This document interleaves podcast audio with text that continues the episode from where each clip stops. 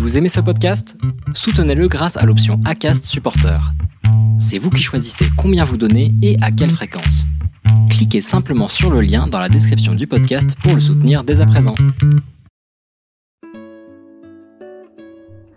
Ah, Noël. Se retrouver, faire la fête, le sapin, les cadeaux.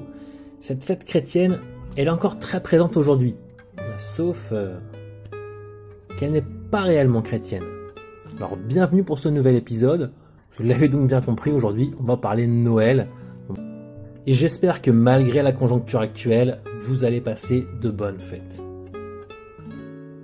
Mais savez-vous ce que l'on fête vraiment à Noël? La naissance de Jésus?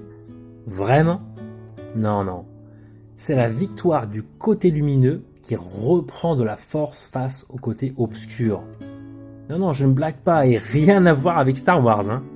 Donc Concernant Jésus, ni le jour ni même l'année exacte de la venue de Christ au monde ne sont connus. Pour certains, qui s'appuient sur des rares indices laissés dans la Bible, cela situerait même plutôt au printemps. Bon, après, c'est pas ma spécialité, c'est juste une petite parenthèse. En réalité, il existe une fête occidentale bien plus ancienne qui est fêtée traditionnellement autour du 25 décembre c'est simplement la fête du solstice d'hiver. Pour les Celtes, il s'agissait de la fête de Yule. C'est un combat de la lumière contre l'obscurité. Et je vais vous raconter la légende des arbres rois. Dans la mythologie celtique, il y a un roi ou sombre, déguisé souvent en troglodyte, et son jumeau, le roi chêne clair, déguisé la plupart du temps en merle. Chaque année, au solstice d'hiver et d'été, ces dieux luttent pour la domination. En réalité, ces frères sont deux parties de la même chose, la croissance et la décroissance des cycles annuels de la Terre. Le roi Ou règne sur l'année décroissante de la Saint-Jean à Lugnasad à Noël, Yule, et le roi des chênes régit l'année de la fin de l'année de Noël, Yule, à la Saint-Jean, Lugnasad. Mais les deux ont une importance. Le roi Ou représente les ténèbres, la décomposition et la destruction. Cependant, il représente également la connaissance intérieure et les mystères. Le roi Chêne, quant à lui, représente la lumière, la croissance et l'expansion. Ces deux puissants rois mène une bataille symbolique pour remporter la couronne de l'année. À Yule, lorsque le roi des chênes gagne, et au milieu de l'été, c'est le roi des houes qui gagne. Pour les Celtes, les arbres et en particulier le chêne étaient considérés comme sacrés.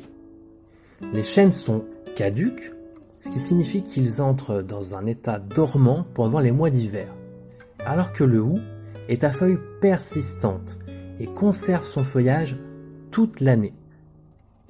Alors que le froid approchait et que les chênes perdaient leur feuillage, les houes, qui avaient été cachés au milieu des chênes feuillus, se distinguaient maintenant dans toute leur beauté dans le paysage aride. Au milieu de l'hiver, il semblait que le Holy King, le roi Hou, avait gagné et que son frère, le puissant Waking, le roi Shen, se tenait maintenant nu dans la défaite.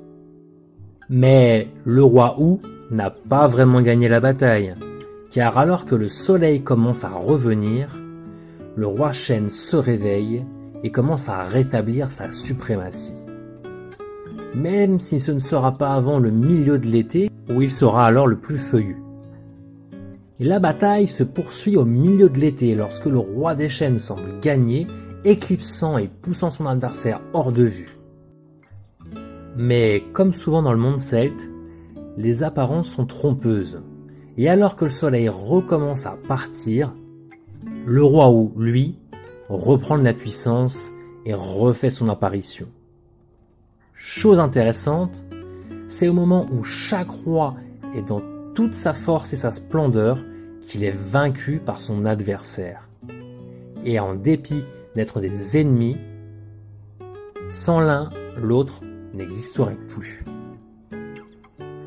Le King et le Waking sont donc des personnifications de l'hiver et de l'été dans diverses traditions folkloriques et mythologiques, notamment celle des Celtes.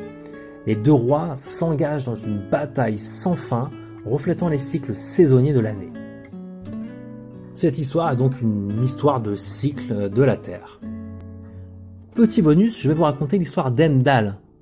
Dans la mythologie nordique, Yule, ou Jol, si je le dis bien en roi, est le moment de l'année où Emdal, de son trône situé au pôle Nord, accompagné des Aesir, n'hésitez pas à me reprendre encore une fois si je le prononce mal, revient visiter ses enfants, les descendants de Jarl.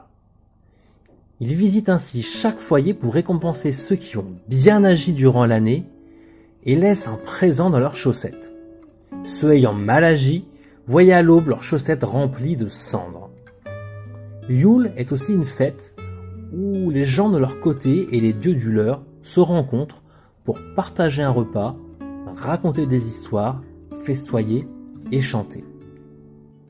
Et autre fait intéressant, la fête de Yule est associée à la naissance de bon nombre de dieux païens et de héros de tous horizons. On retrouve Édipe, Thésée, Hercule, Persée, Jason, Dionysos, Apollon, Mitra, Horus et même le roi Arthur. C'est vraiment donc une période de renaissance pour énormément de mythes et de croyances. Voici donc de quoi réconcilier vraiment toutes les croyances. Donc à Noël, comme nous l'appelons aujourd'hui, nous fêtons le retour du soleil, des beaux jours, et on le fête auprès de ceux que l'on aime, tout simplement. Allez, je vous dis à bientôt, surtout portez-vous bien et kenavo